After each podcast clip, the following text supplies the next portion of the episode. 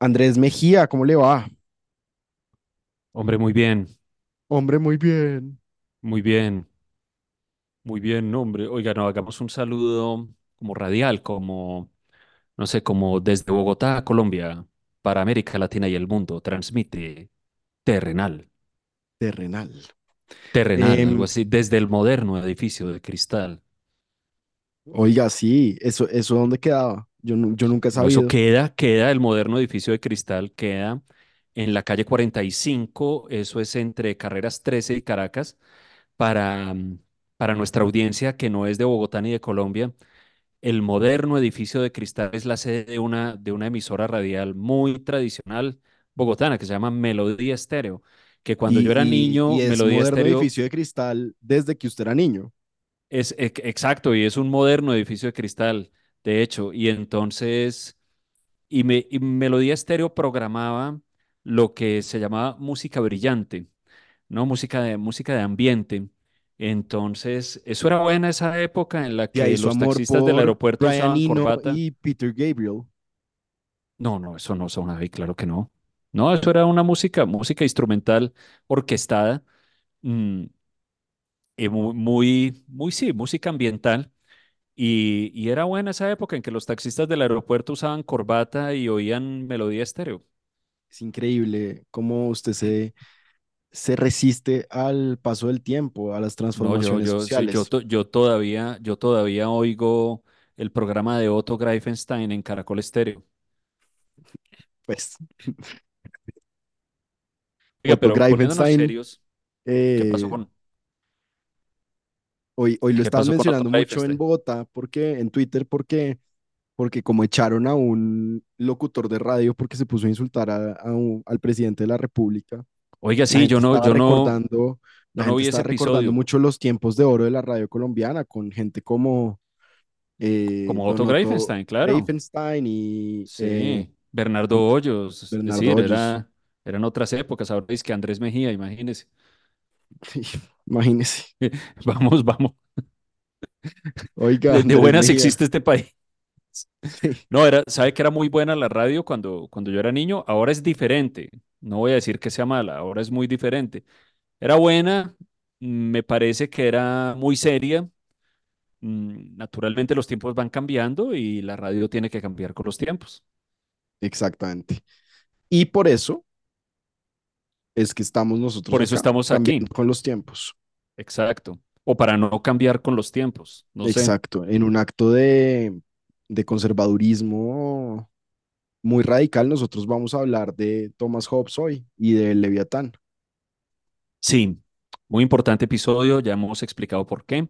No solamente porque Leviatán, libro publicado en 1651, su autor Thomas Hobbes, es uno de los grandes, grandes, grandes clásicos del pensamiento político. Es decir, si uno tuviera que hacer una lista como top five, yo creo que está Leviatán en cualquier combinación posible, ¿no? Es decir, si usted le quiere meter Marx o no, si usted le quiere meter John Locke o no, si le quiere meter Aristóteles o no, está Leviatán. Probablemente está en República de Platón y Leviatán y la política, yo no creo que sal, Sí, probablemente que- política de Aristóteles, sí. sí, pero, Sí, sí. pero uno ¿Qué puede está pensar en, comiendo?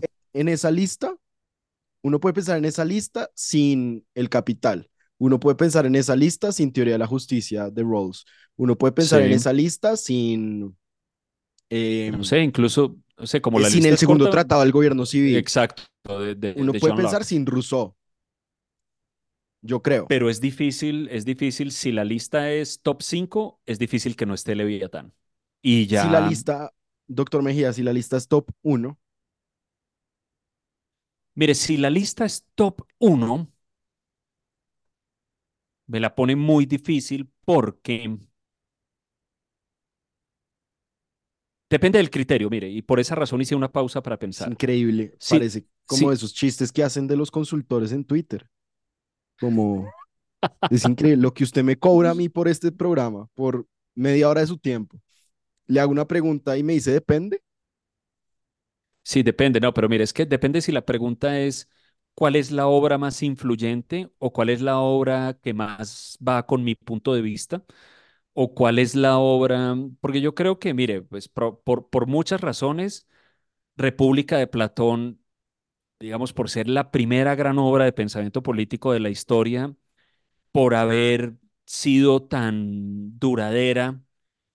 Aunque fíjese que es curioso porque yo tengo la impresión de que República de Platón es un texto que es decir, es, es, discutible cuál es su influencia real en la modelación posterior de los sistemas políticos, ¿no?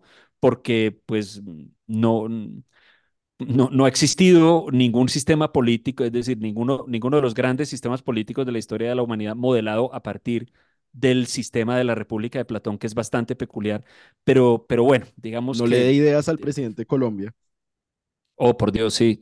No, yo creo que él está un poco en esa línea, ¿no? Porque son los sabios los que, los que gobiernan en este gobierno, aparentemente. Muchas saludos al doctor Dusan. Oiga, pero, pero mire, yo no sé por qué. Ah, probablemente, si usted me la pone así y tuviera que escoger uno solo, escojo Leviatán.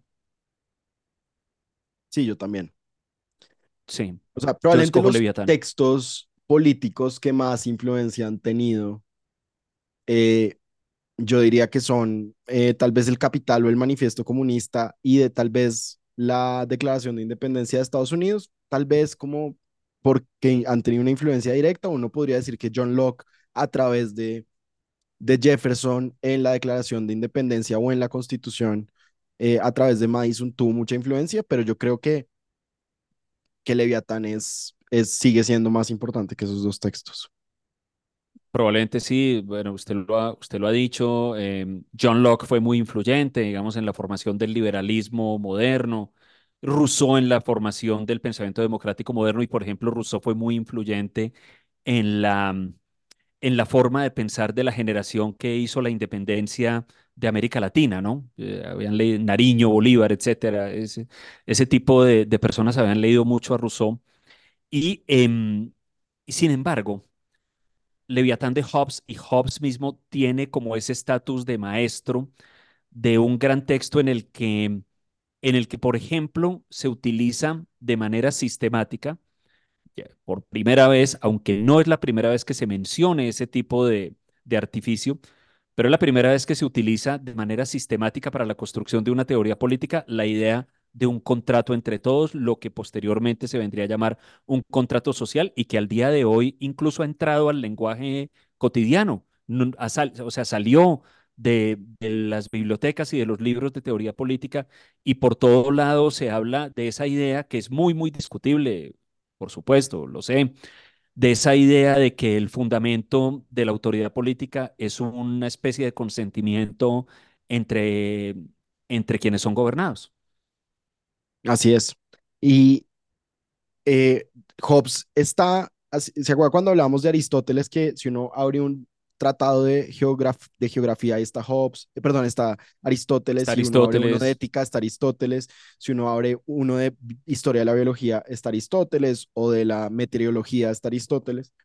Pues yo creo que si uno abre un, yo no voy a atrever, si uno abre cualquier historia de Occidente, de la modernidad en Occidente, Hobbes lo mencionan, eh, y sin duda si uno abre cualquier historia del pensamiento político, eh, si no tiene Hobbes un lugar requete central, pues no es una buena historia del pensamiento no, no, no, no, no, no, claro.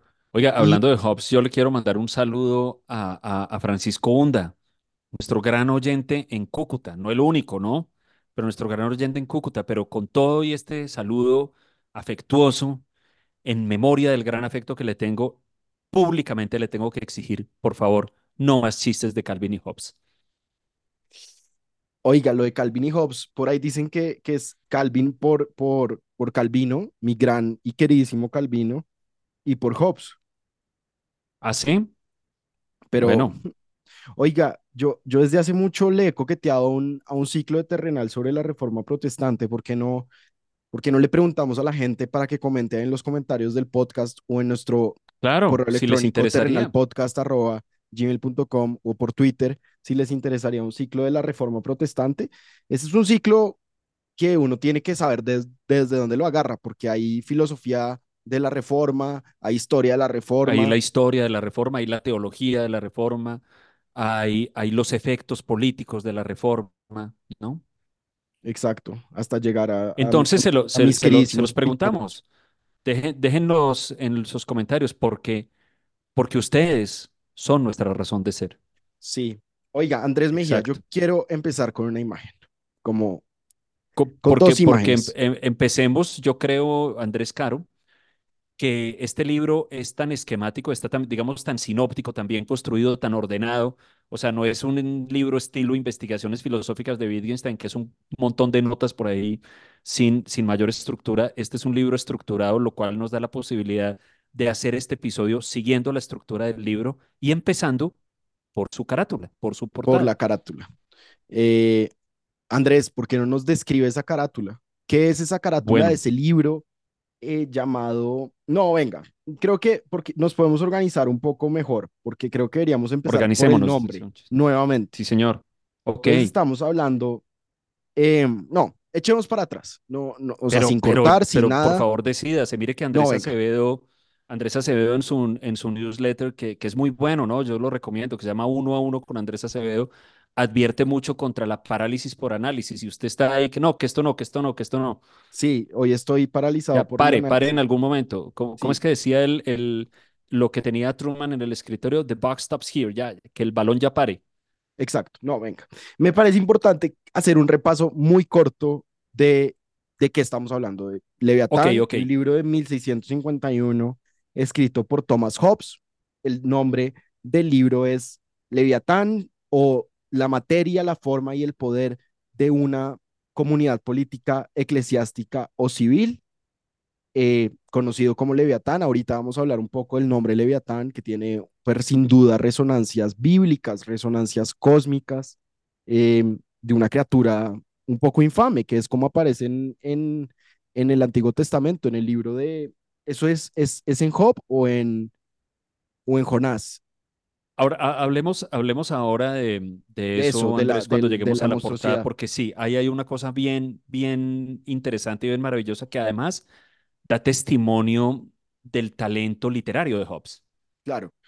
Y es que estamos hablando de un gran libro, un gran libro en, el, en términos literarios casi. Es un libro eh, Sí, está muy bien escrito. Es, es, es un libro increíble eh, con ese inglés eh, que sale también, que heredado de la, del, de la King James Bible, Andrés, de la, de la Biblia del rey Jacobo, eh, que sin duda Hobbes conocía muy bien, eh, y que viene también de, del libro del, de la plegaria común, de, esa, de ese renacimiento inglés, un poco Claro, tanto que claro. viene de Shakespeare, aunque no estamos muy seguros si, si Hobbes cono- conocía o lo había leído, aunque yo tengo la, la impresión de Oh, que sí. seguramente sí, Andrés. Seguramente sí. Eh, O sea, an- eh, Hobbes vivió mucho tiempo, digamos, nació en la época isabelina, vivió mucho tiempo, y yo creo que las obras de Shakespeare circulaban y era- eran muy importantes en el siglo XVII en claro, Inglaterra, y, y, y tenían, Hobbes y tenían era lo que usted llama un tipo era, muy leído. era Ben Jonson, eh, el gran Ajá. amigo de Shakespeare, el autor de obras de teatro. Ben Jonson también era eh, amigo de Hobbes. Ben Jonson que escribió el poema con el que se abre el primer folio del, de las obras de Shakespeare. Entonces sí hay conexiones. Y lo que, lo que pasa es, lo que, lo que sí sabemos es que Leviatán es un gran libro, escrito en el, la mitad del siglo XVII, publicado en 1651, en un momento de grandes, grandes transformaciones en Europa. Acaba de terminar la guerra de los 30 años que dividió a la Europa católica con la Europa eh, protestante. Los países protestantes ya son protestantes, los países católicos ya salvaguardaron su catolicismo. Hay, hay una, una especie de paz, de pacto entre, los, entre las dos Europas. Y en Inglaterra, como vimos la vez pasada, esta, se publica Leviatán en plena, en plena guerra civil. El, los reyes, eh, el rey Carlos I ha sido arrestado y ejecutado por la República, por la Commonwealth, liderada por Oliver Cromwell, el Lord Protector de Inglaterra. Su hijo Carlos II, a quien Hobbes le había enseñado matemáticas, está exiliado en París. Hobbes hace parte de esa corte exiliada. Y en 1651 Hobbes publica Leviatán.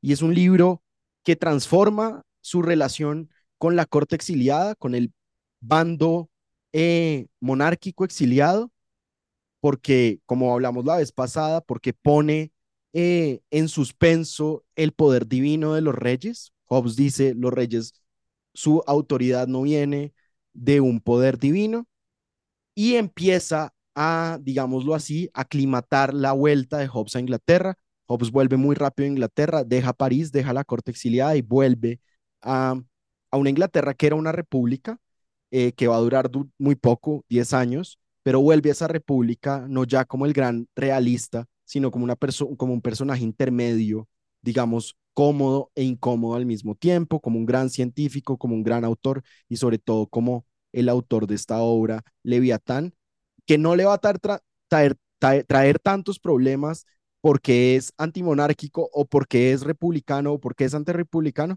sino porque Andrés parece ser un libro ateo. Y ahorita vamos a hablar del ateísmo o del aparente ateísmo que hay en Leviatán. Entonces, ese es el contexto en el que se publica Leviatán. Una de sus copias, pues ya, ya lo escrita, escrita a mano, se la regaló Hobbes al rey Carlos II eh, durante el exilio. Eh, y unas otras de esas copias llegaron a Inglaterra a las manos de los republicanos. Entonces, ahora muy bueno el episodio. Andrés. Mm. Señor. Hasta luego. Oiga. Respire, por favor. Está la portada de Leviatán. ¿Por qué no nos la describe, Andrés? ¿Qué, estamos viendo? Mire, mire em, empecemos por, por la parte gráfica de la portada y luego hablamos del título. ¿Por qué vamos a hablar de, de la portada? Uno pensaría, no, la portada puede tener una ilustración cualquiera. No en este caso. La carátula o la portada, o como dice usted, el frontispicio de la primera edición de Leviatán, fue diseñada por Thomas Hobbes mismo o por un grabador experto con la asistencia y bajo las instrucciones del propio Thomas Hobbes que quería tener un elemento gráfico en la portada que representara la tesis central del libro. Entonces, eh, son varias imágenes, pero en la, en la imagen central y, y más prominente en esta carátula, se ve una ciudad, unas colinas en, en esa, eh, alrededor de la ciudad. Y detrás de esas colinas emerge la figura grande, imponente, soberana de un, de un ser, de un hombre, con corona de rey, con una especie de cetro real en uno de los, en uno de los brazos. Pero lo más importante y lo más interesante de esta figura, Andrés, es que el cuerpo, el torso y los brazos de este rey están formados por pequeñas figuritas que si usted las ve de cerca son personas, son la gente. Queriendo entonces significar de alguna manera, Andrés, la idea central de este libro y es que el, el poder se construye o el fundamento del poder legítimo se construye por un acto de unión de las personas gobernadas que al concurrir en ese acto de unión construyen, erigen, dan lugar al soberano, al poder político, a la autoridad política. Y en latín, Andrés, aunque el libro, como usted decía muy bien, está escrito en inglés, en latín hay una inscripción que está un poco arriba de la corona de este, de este ser, que dice, que también es una, que también es una frase que viene del libro de Job, pero es muy sencilla, simplemente dice, no hay poder sobre la tierra que se le compare. Con lo cual, y esto es muy, muy importante, ya lo veremos cuando hablemos del soberano en el libro de Hobbes, para la teoría política de Hobbes es muy importante que quede claro que el soberano, la autoridad política, es el mayor poder sobre la tierra. Y no hay poder de aquel que puedan ejercer los humanos individualmente o los humanos en sus pequeñas asociaciones que se le pueda comparar. Y en eso vemos también, Andrés, que es un libro también profundamente protestante. Es un libro que niega eh, lo que diría mi, mi, el, el señor Caro del ultra, ¿cómo se llama eso? los ultramontanos, que creían, que el Papa tenía, que creían que el Papa tenía soberanía sobre los países. Esto es un libro protestante que niega esa idea. De hecho, la mitad del libro, que es una, una pelea de frente contra, contra el papado y el catolicismo, pues dice, no, señor, realmente el que tiene poder en un país es el soberano. Puede ser el rey, y puede ser el consejo, puede ser el Lord Protector, pero es el soberano, no el papa. Y mire que esa idea de la congregación de las personas como origen y como fundamento y como constitución material del poder político, porque es que no es que las personas estén en esta figura sosteniendo al, soberano, son el soberano, son el cuerpo del soberano. Es, es, es bastante calvinista, ¿no? Es decir, el, el, en, la, en la forma de organización eclesial del calvinismo o de las iglesias reformadas, se privilegia el tipo de organización congregacional o presbiteriana en la que básicamente la iglesia es gobernada de una u otra manera o por sus eh, congregados o por las, los, los mayores o los más respetables dentro de ellos, ¿no? Y, y una cosa que es muy importante es que este hombre eh, grandísimo, este gigante, este coloso, tiene en su mano derecha una espada, uno de los grandes atributos de la soberanía al, a los que Hobbes va a hacer Claro, referencia es el poder sobre la violencia. Y en esto yo creo que es esa, ahí Hobbes aparece como el gran pensador del, de la modernidad, como el soberano es el que puede ejercer la violencia y se es soberano en tanto se puede ejercer la violencia pero en su mano izquierda tiene una especie de cetro religioso. Y de hecho, Andrés, sí, si usted mira los recuadros que hay abajo, en, las, en la parte de abajo del, de la imagen, tenemos al lado izquierdo un castillo, al lado derecho una iglesia, al lado izquierdo una corona, al lado derecho un, ¿cómo se llama eso? Uno de los sombreros eh, que usan los obispos. Al sí, lado eh, oiga, izquierdo ¿cómo se llama tenemos eso? un, Qué, qué, qué falta de cultura la nuestra, ¿no? sí que nos corrijan acá abajo. Eh, Sí, al lado izquierdo un cañón, al lado derecho los poderes como casi sobre la tempestad, sobre el tiempo de, de la, de, la, de la divinidad. Eh, al lado izquierdo, al final, tenemos una guerra y al lado derecho tenemos una casi una disputación escolástica en una universidad. Entonces, lo que nos está diciendo Hobbes desde el frontispicio, desde esta portada que les vamos a compartir en, en, en las redes sociales de Andrés Mejía, es que este soberano no es solo un rey cualquiera, este soberano es un soberano creado por las personas, por los sujetos de una comunidad política, y es un soberano que tiene poder sobre lo eminentemente político, sobre lo material, sobre los recursos, sobre los castillos, sobre los caballos, sobre la guerra, pero también un soberano que tiene un poder religioso muy importante, un poder, digamos, ideológico. claro. Y, y Andrés, para complementar ese contexto, recordemos algo que mencionamos brevemente en la ocasión pasada y que usted también acaba de mencionar hace, hace unos minutos. Es muy importante tener en cuenta porque tal vez a veces podemos perder de vista ese contexto, que en ese entonces, estamos hablando siglo XVII, de verdad se creía, es decir, no era una leyenda, no, no era visto como una leyenda o una fantasía, de verdad se creía que el poder de los reyes, el fundamento del poder de los monarcas europeos, venía de Dios. Era un fundamento divino, eran personas elegidas por Dios para ejercer la autoridad sobre los seres humanos. Y en esa medida, como usted comentaba, Andrés, en la ocasión pasada, las coronaciones tenían una serie de rituales que todavía conservan por razones simbólicas y por tradición algunas de estas coronaciones europeas cuyo objeto era dejar en claro que la persona estaba siendo ungida con un poder divino, como por ejemplo ponerles un aceite que venía de Jerusalén, o en el caso de los reyes de Francia, un aceite que se decía que venía directamente del cielo. Eh, y, y ese es el contexto, Andrés, con el que después van a juzgar a Hobbes. Y yo le quiero leer una, una cita que a mí me encanta, eh, que es la siguiente. Daniel Scargill fue expulsado de Cambridge en 1666 por ser un jovista. Públicamente se retractó y dijo que había proclamado diversas posiciones perversas, blasfemas y ateas, profesando que me glorificaba de ser un jovista y un ateo.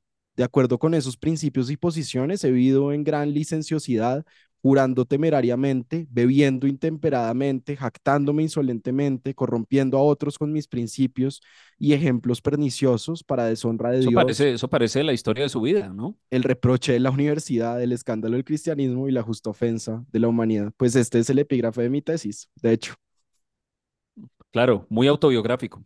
muy Oiga, auto. Oiga, eh, pero bueno, además de, además del, del frontispicio, no sé si tiene algo más que agregar sobre el frontispicio o hablamos del, del título del libro. título, título. Título, ¿por qué Leviatán? ¿O esto de dónde viene? ¿A qué hace referencia? Leviatán, Andrés, es el nombre de uno de dos monstruos mencionados varias veces en la literatura bíblica, particularmente en el Antiguo Testamento, y que por lo que sabemos vienen de una serie de leyendas muy, muy antiguas, de leyendas semíticas del Medio Oriente, em, en las en, leyendas en las que se habla de dos grandes monstruos o de varios monstruos marinos y un monstruo terrestre, y, los, y, y en particular de una pareja conformada por un monstruo marino llamado Leviatán y un monstruo terrestre llamado Behemoth. El Leviatán aparece en varios pasajes del Antiguo Testamento y se cree que es referenciado en pasajes del Nuevo Testamento, aun cuando no se utilice el nombre, incluido en el libro del Apocalipsis o de la Revelación de Juan. En la aparición tal vez más famosa, Andrés, del Leviatán o del nombre Leviatán en el Antiguo Testamento está en el libro de Job, del cual aparentemente eh, Hobbes había sido un lector muy interesado. Bueno, Hobbes leía mucho. Y em, hay un monólogo en el que Dios está hablando. Sí, Hobbes leía mucho eh, y vivió mucho tiempo. Incluyendo el libro de Job. Incluyendo el, libro de Hobbes. Em, este podcast debería acabarse, es increíble que, que siga y que la gente lo oiga. Esto no tiene derecho a existir, sí. No, mire, ¿sabe que el libro de Job, el libro de Job es, es de una belleza literaria enorme, ¿no? Y, usted usted dice que es uno de sus tres libros favoritos, junto a Leviatán. Pues es, es, es, no, pero usted todos los episodios me, me adjudica un libro favorito diferente. Sigamos así en, el, vamos a llegar pronto a, ¿cómo es que se llama? Muchas vidas, una vida, o, algo así, bueno. Saludo al presidente. Pero bueno, no, eh, mire, ahí en, en el libro de, de Job, hay un monólogo que hace Dios hablándole a Job en el que mm, trata de, de, de, de referirse al, al tema del, del orgullo y del creerse muy superior y del en algún y del y de la circunstancia de creerse igual a Dios. Y una de las expresiones que usa allí en ese monólogo para para pedirle a Hobbes que dimensione su propio poder es preguntarle si acaso sería capaz de tomar un leviatán con un anzuelo, de tomarlo por la lengua, y por la cola, eh, como queriendo decir, Em, ¿serías capaz de enfrentarte y dominar un monstruo marino de estas, de estas características? Este monstruo, por cierto, es representado en esas leyendas del Medio Oriente como una serpiente marina. Entonces de allí viene la, de allí viene el nombre Leviatán.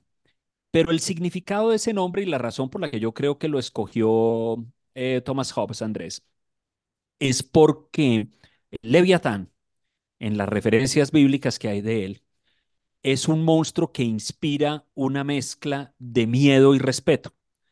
Es un sentimiento para el cual hay un vocablo en inglés, pero no hay un vocablo que yo tenga presente en español, y el vocablo en inglés es O, es A-W-E, al que hace referencia o, el que utiliza Thomas Hobbes luego para hablar de, de, ese soberano.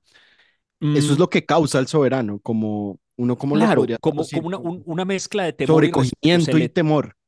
Sí, se le teme porque es, una, es, es un poder muy grande, capaz de dominar a todos los demás, pero también se le respeta. Entonces, yo creo, Andrés, que esa es la razón por la cual Hobbes escogió Leviatán a manera de metáfora del, del, del soberano.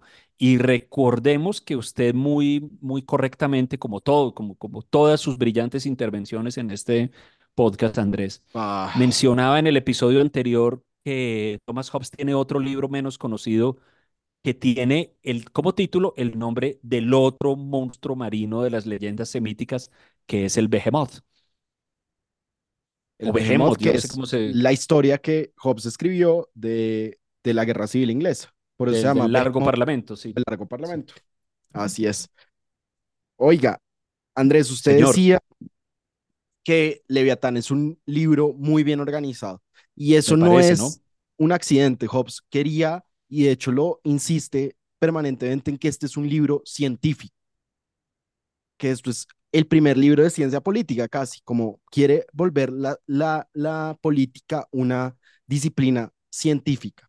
¿Y qué significa eso? Significa que es un libro de deductivo. Es un libro que llega a sus conclusiones deduciéndolas de ciertos principios.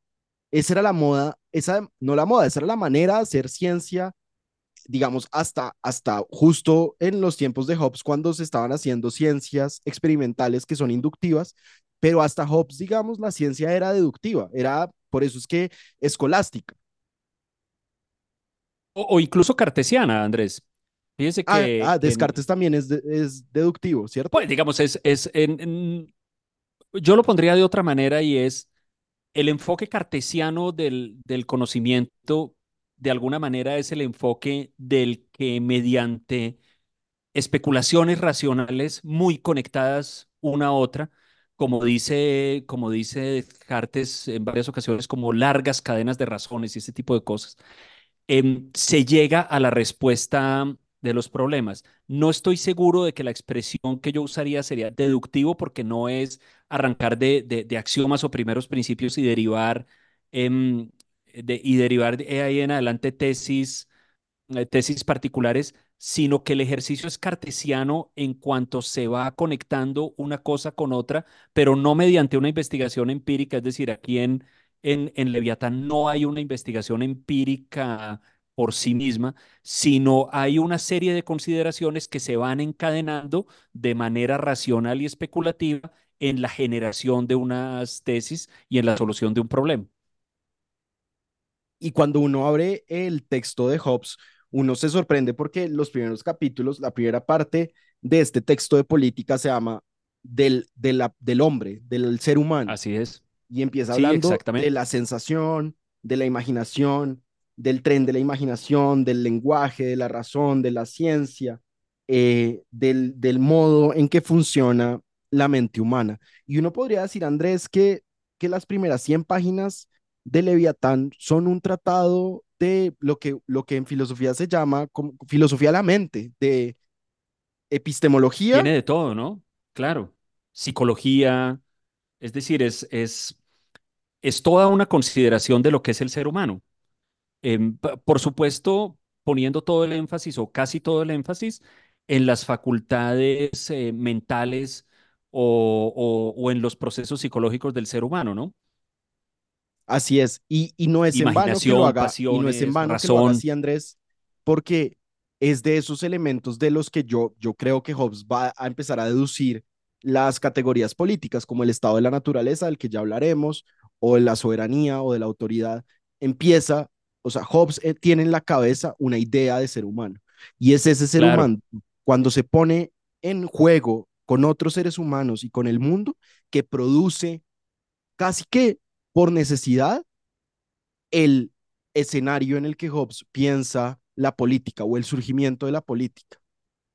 totalmente de acuerdo, Andrés. Mire, em, todas esas consideraciones que, como usted decía, son largas, o sea, son, son centenares de páginas en Leviatán o, o, o 100 páginas, no sé, sobre, sobre el ser humano, sobre cómo funcionan los sentidos, sobre cómo funciona la imaginación, la razón, las pasiones, etcétera, etcétera. Eso no es relleno. Eso es una teoría, eso está allí para construir una teoría sobre cómo somos los seres humanos y que de la manera como veníamos describiendo ahora, es decir, paso a paso mediante, mediante conexiones lógicas y racionales, luego lleva a la consideración de qué pasa cuando los seres humanos se juntan y en opinión de Hobbes y como, y como conclusión y como consecuencia de ese razonamiento, pues ya esto lo, lo hablaremos en más largo en adelante eso produce casi que necesariamente una cierta situación, una cierta condición, que él la llama la condición natural de la humanidad, que es una condición de la cual queremos escapar porque no es para nada una condición agradable.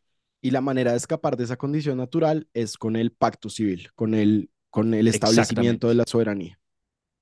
Oiga, Andrés, pero de, de todas estas consideraciones sobre, sobre el ser humano, ¿hay algo que, que a usted particularmente le llame la atención o algo que quiera comentar Sí, del, yo de creo esta, que, señor? que hay cuatro cosas que son fundamentales para Hobbes para entender cómo es el ser humano. Eh, y es que Hobbes es, por un lado, materialista, mecanicista y determinista. Eso en la física, digamos, en su manera de comprender la naturaleza. Y después, Hobbes en, en su filosofía del lenguaje es lo que en filosofía medieval se llama un nominalista, que ya vamos a, a explicar por qué es y por qué esto es O sea, usted me importante, está describiendo a mí, básicamente. Materialista y nominalista, sí. Oiga, un saludo a Nicolás Ordóñez, bogotensis, que es todo lo contrario. que es un, un, ¿qué es? Es un, Bueno, él no ¿Qué es materialista, sin duda. bueno, usted tampoco, o tal Sí, vez un sí. materialista frustrado. No, no, no, no, yo no, yo no, yo no. Bueno, No, no vaya a cantar la canción, ¿no? La materialista. interesada. Oiga, Bueno. este, este podcast, no solo este episodio, en general este va de mal en peor, ¿no? Este, sí, necesitamos retomar con buenos invitados porque, porque ya parecemos increíble. un acto malo de, de circo de pueblo. Pero, pero mire, eh, lo que usted acaba de decir es, es completamente cierto, eh, Andrés. Hobbes es un pensador materialista, lo cual es supremamente importante. Es decir, no es un accidente ni es una cosita al lado para este tema, porque si uno es materialista, básicamente uno cree que solo existe lo material, que solo existe la materia. Por lo tanto, cosas como la razón, los sentimientos, lo que uno llama las ideas, las entidades abstractas no son otra cosa que efectos de procesos materiales. Exacto. Y las entidades abstractas para Hobbes no, no existen porque no hay entidades abstractas. Eso para Hobbes sería una contradicción porque las Porque entidades no son abstractas. Las entidades son concretas y son materiales. Así Eh, es. Y lo único que puede ser abstracto, y acá llega Hobbes nominalista, son los nombres. Entonces, cuando, eh, digamos, para, para explicar esto, tal vez lo mejor es irse a Platón. Platón diría, la mesa que tengo al frente, este escritorio que estoy tocando, es, la, es una instancia, digamos, imperfecta de, un, de una entidad ideal que es la entidad ideal mesa, La meseidad. la así. meseidad, Sí, exacto. Eh, sí, pero, sí. pero es la Hobbes le- es la mesa ideal. Exacto. Exactamente, mesa la mesa ideal. Y em, Hobbes lo que diría, como muchos críticos de Platón y sobre todo como los medievales, los filósofos del lenguaje medievales, Hobbes le diría a Platón, pues usted está equivocado, realmente lo único que hay son las cosas que existen. O sea, la mesa, la mesa que yo tengo al frente, y Mejía tiene otra mesa, pues entonces ahí ya vamos dos mesas, pero no hay una idea de mesa. Y lo único, lo que, único es que existe- son las palabras. O sea, lo, que, lo único que es universal es la palabra mesa. Pero la Y palabra son mesa únicamente palabras. Es decir, los universales no son más que palabras. No denotan son palabras. entidades que existan. Exacto. ¿Y, y, Em, y qué existe? Existe cada mesa. La mesa de Andrés Caro, la mesa de Mejía, la mesa, em, lo que sea. Bueno, cada mesa existe. Sí. Eh, y lo que, lo que hace el lenguaje es describir usando una estrategia, digamos, una, una tecnología de abstracción, describir cosas concretas, como, como la mesa o como el radio o como la impresora o como el computador. Eh, ¿Y por qué Exactamente. es importante el hecho de que, de que Hobbes sea un materialista? Pues en primer lugar, porque es una postura filosófica fundamental en su vida, digamos, lo define Así como un es. filósofo materialista, pero además contradice, Andrés, las grandes doctrinas filosóficas de su tiempo. Una, la del cristianismo, digamos, más ortodoxo, ya fuera protestante o, o, o católico, O católico, sí, claro. la- porque además se va en contra de Descartes, Claro, claro. Porque Que como vimos en el episodio eh, pasado- no es materialista. para Descartes lo que hay es, lo primero que hay es el alma, o, o el- ¿cómo se llama eso en, en, en Descartes? Yo no sé, el, el órgano del, Sí, de la sí, el, no, el alma, el alma. O sea, El la- alma. la- fíjese que a usted que le gustan tanto los títulos de los libros, el, el subtítulo de las meditaciones de Descartes, que es un subtítulo largo, dice al- de- donde se demuestra tal, tal, tal cosa, y la eh, distinción real entre alma y cuerpo. Y básicamente en la filosofía de Descartes existen dos tipos de entidades, las entidades corporales o físicas y las entidades inmateriales, espirituales, que básicamente son el alma o la mente humana, que, eh, em, que son esencialmente diferentes de las entidades materiales. Por cierto, en, en opinión de Descartes, porque no ocupan un lugar en el espacio. Pero usted tiene ahí entonces un pensador, un pensador supremamente influyente, como ya contamos, tuvo correspondencia con Hobbes porque Hobbes comentó su obra Meditaciones eh, Metafísicas y Descartes o Descartes respondió a esos comentarios. Completamente diferente. Hobbes no, para, de, para todo ese cuento de las entidades espirituales o inmateriales, no tiene ningún sentido, solo existe lo material. Eh, y Hobbes lleva esto al extremo hasta el punto de decir que el alma es material y que Dios Claro, es material. claro. Em, Doctrinas escandalosas, ¿no? O sea, si uno se pone a, exacto. se pone a ver, como se dice en, en- en lenguaje coloquial en Colombia, Hobbes la sacó barata, porque, porque estas no son doctrinas que estén por ahí ocultas en algún manuscrito que nunca se publicó. O sea, lo dice explícitamente en, en, en su obra. ¿Y qué significa que Dios ocupa un espacio? Pues uno que no es que no puede ser físicamente infinito, porque para Hobbes ninguna entidad puede ser infinita, porque entonces no habría No, más nada es entidades. infinito. Eh, significa que no puede ser omnipresente, que es uno de los, gran, de los grandes atributos de, de Dios. Entonces acá empezamos a ver cómo y por qué este señor estudiante de Cambridge lo habían acusado de ateo simplemente por ser seguidor de Hobbes, porque realmente el Dios que empieza a aparecer acá en Hobbes es un Dios disminuido, un Dios minusválido, un Dios al que se le han quitado muchos de los atributos que convencionalmente se le habían dado.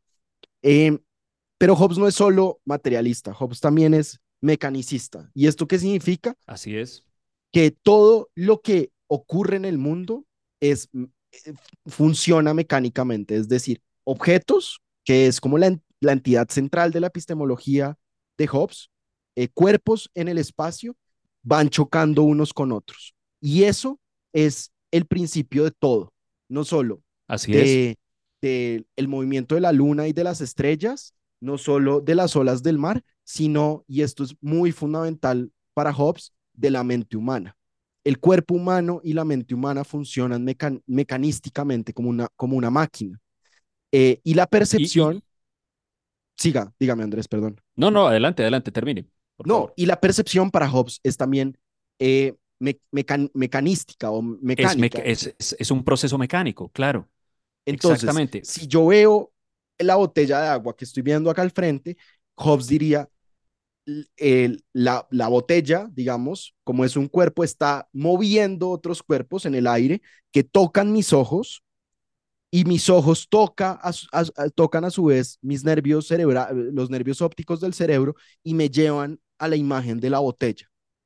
Pero ¿eso qué Así es. significa? Y nos lleva a una de las conclusiones más radicales de Hobbes, que Hobbes, al ser eh, un mecanicista y un materialista, es uno de los em, primeros filósofos que, que dice, no hay en los objetos, por ejemplo, en la botella que tiene una etiqueta verde que tengo acá, no es un, no es un whisky, sino una botella de agua con gas, eh, diría, el verde es no está en la etiqueta, gre- green label, Exacto, sí, ojalá. El verde no green está en la etiqueta, sino que ese es un, como dirían los filósofos, Andrés, un epifenómeno de mi percepción, del impacto del, de, las, de las, digamos, de las moléculas, Hobbes no diría eso, de la materia de la botella con la materia de mis propios ojos. O sea, una naranja no es anaranjada, no es que tenga la, lo, la naranjeidad en sí, sino que esa idea de lo naranja se produce en la percepción. Entonces Hobbes, al mismo tiempo que es un empirista radical, nos dice, los sentidos son propios, son individuales.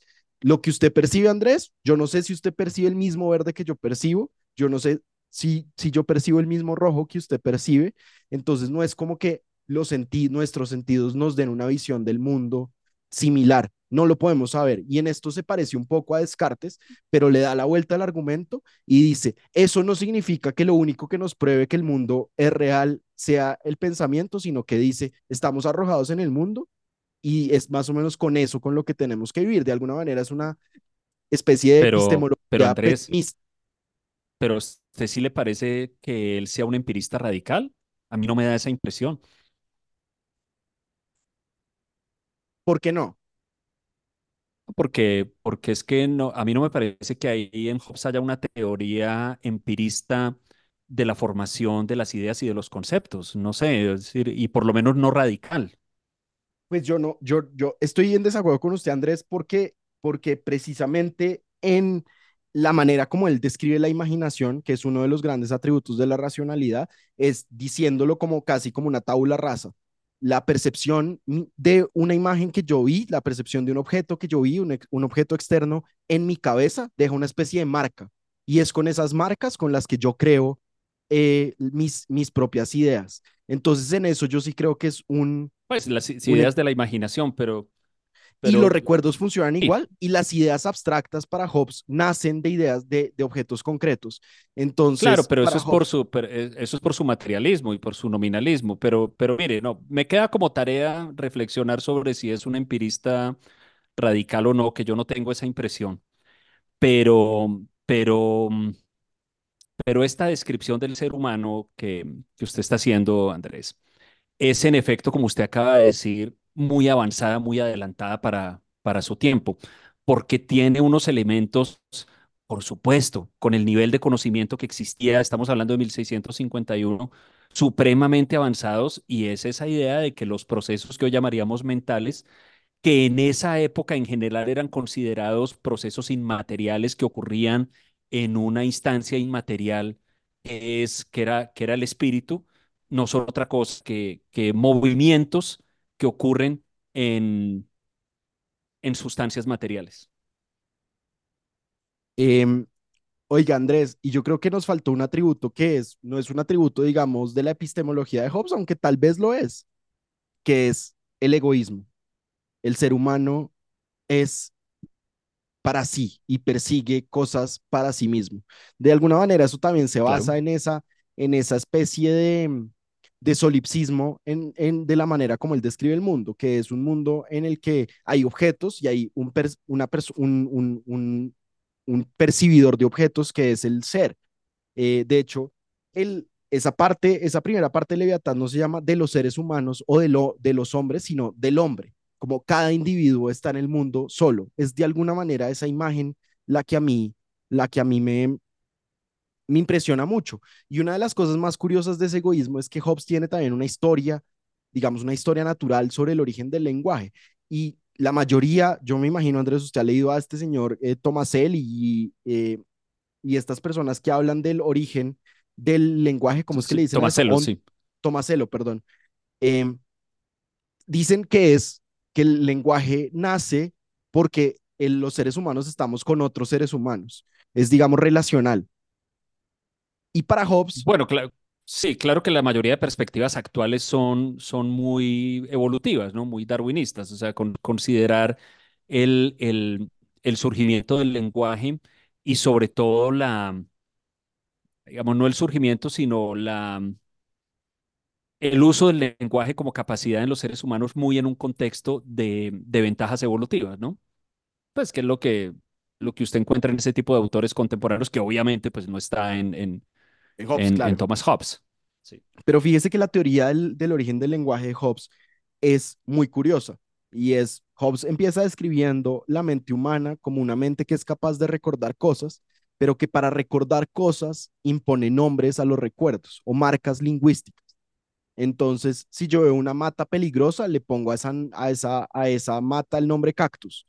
Pero eso no es para comunicárselo a usted, no es para decirle, oiga, mire ese cactus que está ahí, sino para recordarme yo que esa mata puede ser peligrosa. Y esa es la manera como Hobbes empieza a describir el lenguaje, que es una teoría completamente contraintuitiva, probablemente falsa en términos evolutivos, pero muy interesante y que además nos dice mucho del tipo de ser humano que Hobbes tenía en la cabeza, que yo creo que es ese, ese ser humano arrojado en esa tierra baldía, en, esa, en, esa, en ese mundo salvaje eh, de amenazas que después va a llegar a describir en, el, en, en, los, en los capítulos sobre el estado de la naturaleza. Mire, sí, hay de, esa primera parte de Leviatán, de la descripción del, ser humano y de su funcionamiento, hay cosas que a mí me parecen particularmente impactantes. La, la, la, primera, y, y, que digamos que son centrales o esenciales para el resto del argumento. La primera y tal vez la que a mí me parece más impactante porque además podría ser muy controversial es la idea de que existe entre los seres humanos una cierta uniformidad en las facultades que tenemos. es decir, que con respecto a la inteligencia, incluso a la fuerza, incluso a las facultades físicas, las capacidades físicas, realmente no hay tantas diferencias, unas diferencias tan, tan, tan extraordinarias entre los seres humanos y que las diferencias son, digamos, relativamente menores. Eh, insisto, tanto en las facultades físicas como en las facultades eh, intelectuales. Y esto va a tener, Andrés, una importancia muy grande posteriormente en la, en la, en la generación de esa teoría del estado de naturaleza. ¿Por qué? Porque si nadie es eminentemente superior a los demás en sus capacidades y en sus facultades, entonces no habrá una, una sola persona que sea capaz de imponerse sobre todos los demás. Y toda persona va a estar siempre en peligro de que los demás puedan hacerle daño, porque nadie es lo suficientemente fuerte o inteligente o capaz o astuto como para, como para que sea la, la, diferencia con los demás sea tan grande que eso le baste para imponerse sobre todos los demás. Básicamente estamos hablando de un mundo donde sí hay variaciones en nuestras facultades físicas y mentales, pero esas variaciones no constituyen diferencias enormes y básicamente lo que observamos dentro de esas pequeñas variaciones es una cierta homogeneidad. De acuerdo. Y es muy curioso, Andrés, y no sé si a usted también le llama la atención, que una persona que parte de unos supuestos igualitaristas o igualitarios llegue a una conclusión tan autoritaria como es la idea de soberanía en Hobbes. Y es que Hobbes nos dice, precisamente porque somos todos medio iguales, es que necesitamos un soberano tan duro. Porque nos toca inventarnos algo. Nos toca inventarnos algo, porque Hobbes, muy observador y de pronto leyendo el, la leyenda de, de David y Goliat, entendió que incluso en un mundo donde hay gente muy alta y muy grande y hay gente muy chiquita, el chiquito siempre va a poder matar al grande. Y el grande al chiquito, claro. ¿Sabe que ese es, ese es, uno, ese es una de las ideas más, más, más poderosas de Leviatán? La idea de que, eh, de que en la condición natural de la humanidad nadie está seguro, ni siquiera el más fuerte, ni siquiera la persona con mayores recursos y mayor capacidad porque cualquier otra persona podría eventualmente, mediante artificios, mediante el uso de instrumentos, mediante el concurso con otros, em, disponerse a atacar y matar a esa, a esa persona. Nadie está seguro en la condición natural de la humanidad, porque básicamente nuestras facultades no dan para, para, para que nadie sea suficientemente superior. Y es, y es cierto que aunque Hobbes dice que en el estado de la naturaleza o en la condición natural de las personas hay unas leyes que él llama las leyes de la naturaleza, que una de las más importantes es preferir la paz a la violencia. También hay una que es la de la preservación de sí, la de la autopreservación. Y Hobbes lo que describe en esos capítulos maravillosos, ese capítulo 13 de Leviatán, que es probablemente el texto de filosofía política más importante que se ha escrito en la historia, lo que dice es, el estado de naturaleza produce un estado en que las personas no solo están constantemente amenazadas, sino lo que es más importante, tienen que sentirse constantemente amenazadas, porque si no se sienten constantemente amenazadas, no van a poder sobrevivir. Y entonces, en ese estado de naturaleza, como todavía no hay soberanía, y para Hobbes la soberanía es la fuente de la legislación, todavía no, no hay leyes ni derechos, entonces Hobbes nos dice, en ese estado de, de la naturaleza, todas las personas tienen derecho a todas las cosas incluso a la vida de los demás. Sí, pues, ya hablaremos de esto, pero eh, yo me la paso diciendo que ya hablaremos de esto y probablemente ya estamos hablando de esto. Ya estamos en, la tercera no, no, hora porque, este porque una, una, y, hemos ido, y hemos ido dando eh, a cuentagotas el concepto del, del estado de naturaleza o condición natural de la humanidad, pero un elemento que es supremamente poderoso en esa teoría de Hobbes, Andrés, es la idea de que el derecho y los derechos son creaciones, por así decirlo, de la civilización política organizada. Sí, son convencionales. Y en ese estado, en esa condición natural de la humanidad, nada está prohibido, todo, ni, ni siquiera es que nada esté prohibido y todo está permitido, sino que las virtudes que, que, que funcionan, las virtudes que uno necesita tener en el estado, en la condición natural de la humanidad para poder sobrevivir, son la fuerza y el fraude. Él lo dice literalmente en, en, Leviatán. La fuerza y el fraude son las virtudes cardinales en la condición de guerra de todos contra todos. Porque si hay una situación así, lo que usted necesita es tener la capacidad de matar a los demás o de engañar a los demás. Y esas ideas como el respeto, la verdad, el respeto por los derechos de los demás, son creaciones de la sociedad civil organizada. Y ahí usted dijo una palabra muy importante, la verdad. La verdad para Hobbes en el estado de la naturaleza es individual. En el estado de la naturaleza, cada persona tiene derecho a su propia verdad. Y por eso, si yo juzgo que Andrés Mejía es una amenaza para mí, puedo actuar sobre esa verdad, aunque no sea real, digamos, aunque Andrés no esté planeando matarme, y debo matar a Andrés. Es mi, es mi derecho. Y eso crea una especie de dilema del prisionero eterno, Andrés, en el que la gente precisamente por eso está en permanente sensación de miedo y de, de zozobra, pensando que lo van a matar, que el otro quiere matarlo a uno, que se quiere meter a su casa, que se quiere robar su ganado, y eso crea el estado de guerra de todos contra todos, que es esa gran frase de Leviatán. Pero, pero Andrés, yo quería hacerle una pregunta sobre el estado de naturaleza. Señor. Ese estado de la naturaleza, Hobbes, ¿cómo se lo imagina? ¿Es históricamente verdadero o es, una, o es un concepto para explicar el surgimiento de la política y por lo tanto es, digamos, entre comillas, una entidad conceptual, aunque, aunque Hobbes negaría que eso sea posible? Mire, para, para, mm, digamos, es posible en la medida en que usted no, no le reconozca existencia real, sino simplemente em, un carácter conceptual deliberativo. Pero mire, para, para responder a su pregunta, Andrés, hagamos un resumen de cómo se llega o cómo llega Hobbes a esa idea de la condición natural de la humanidad o estado de naturaleza. Hay una descripción del ser humano, como usted lo ha dicho, es una descripción naturalista, eh, materialista, mecanicista.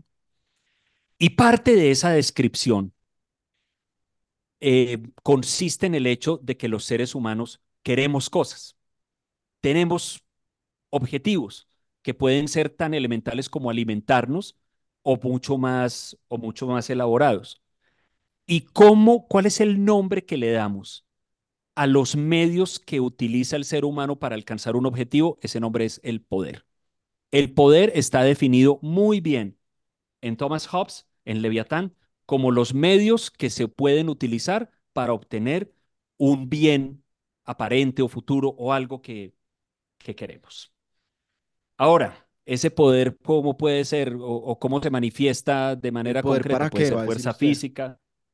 ¿Cómo, perdón? ¿El poder para qué va a decir? ¿El poder para qué? Exacto. Eh, fuerza física, riqueza, reputación, conocimiento. ¿Sabe que hay, unas, hay, unos apartados que a mí me gustan mucho de Leviatán donde él dice, por, explica por qué la reputación es poder? Tener reputación de ser poderoso o tener reputación de ser respetable constituye poder. Cualquier factor que lo faculte a uno o que lo ponga a uno en posición de alcanzar sus objetivos es poder. Y el deseo de tener poder, casi esto viene, Andrés, como una deducción de todo lo anterior, el deseo de tener poder es una inclinación general del ser humano. ¿Por qué? Porque si todos tenemos objetivos que pueden ser tan simples como alimentarnos y el poder son, no son otra cosa que los medios para alcanzar esos objetivos, de ahí naturalmente se sigue que todos queremos tener esos medios para alcanzar esos objetivos. Si yo quiero alimentarme, tengo que querer tener también los medios para poder alimentarme. Entonces, el ser humano, que el ser humano naturalmente quiere tener poder, no en el sentido, eh, digamos, político o, o más em, dramático del término, sino todos queremos tener los medios para alcanzar em, lo que queremos.